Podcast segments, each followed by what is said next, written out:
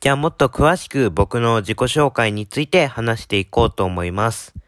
僕は N 校のネットコースに通っている1年生です。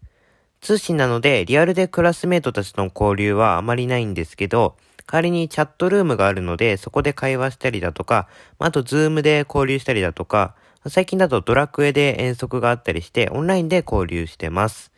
勉強に関してはネットで動画授業を受けて、で最後にリアルでテストを受けて、それで単位を取ってます。また僕はそういった勉強の傍ら、イベンターとしても活動しています。イベンターとして活動始めたのは、確か中学1年生の時なので、まあ、だいぶ前ですね。で、今メインでやっているイベントは、子供万博というイベントです。子供たちが本当にやりたいことをやる第一歩の場所っていうのがコンセプトでやっています。具体的な内容としては、子供が主催、出展、運営をするワークショップイベントです。どんな子たちが出展しているのか少し例を挙げると、まあ、例えば自分でプログラミングしたゲームを遊んでもらうブースを作ったりだとか、あとただただ段ボールを壊してストレス発散するブースを小学生未満の子供が作ってたりとか、この段ボール壊すブースめっちゃ好評でした。割とこう、クリエイティブ的にも年齢的にも割とこう、触れ幅がある子供たちが集まっています。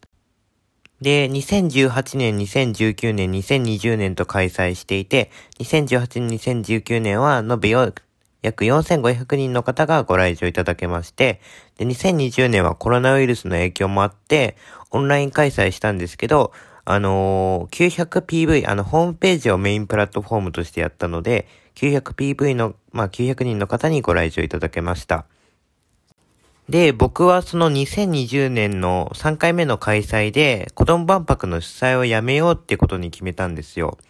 というのも、あの、もう僕、高校1年生だったんですよね、その2020年3回目の開催当時。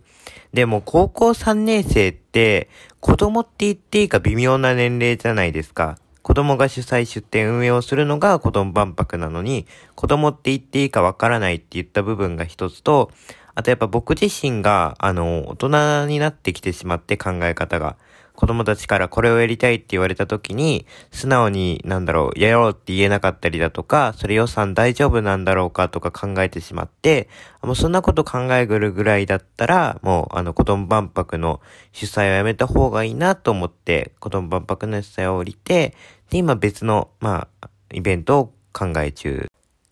じゃ僕の自己紹介はこのくらいにしておいて、僕がなぜポッドキャストを始めようと思ったかっていう理由について話そうと思います。僕がなぜポッドキャストを始めようと思ったかっていうと、あの、やっぱりその音声として話す方が自分の素を出しやすいというか、そういった面がありまして、どうしてもこう SNS とかで文章で書くと、あのなんだろう、ちゃんとした文章を書けるんですけど、どうしても自分の素を出しにくかったりとかするので、こういった音声とかで自分の素を出して好きなことについてとか話せたらいいなと思って、ポッドキャストで配信をすることにしました。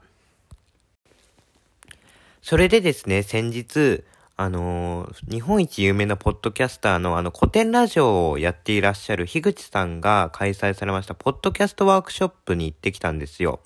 場所が、あの、福岡県にある田川市の中にある、あの、いいかねパレットっていう廃校を利用して、コワーキングスペースだったりとか、まあ、あとレコーディングスタジオだったりとかがあったりする場所の、まあ、一室で行われまして、そこに参加してきました。で参加者の中にはですね、実際にもうポッドキャストやられてる方だったりとか、あと今からポッドキャストやろうとしていて、なぜポッドキャストやりたいのかだったり、ポッドキャストにどういう魅力があるのかだったり、そういう話を聞けて、すごいもうあの勉強になったというか、僕自身もすごい楽しかったです。ただやっぱり始める人が一番最初目標にしたらいいかなって言った部分が、まあ続けることと、まず最初に配信してみることだったので、僕もそのノリに乗って配信してみようかなと思います。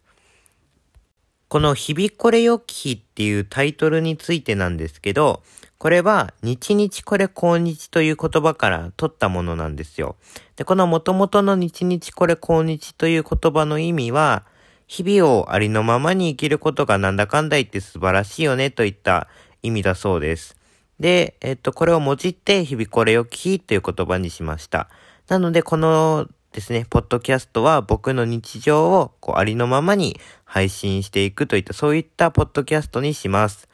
で、あの、これから週1、2の頻度で更新していきますので、皆さんよろしくお願いします。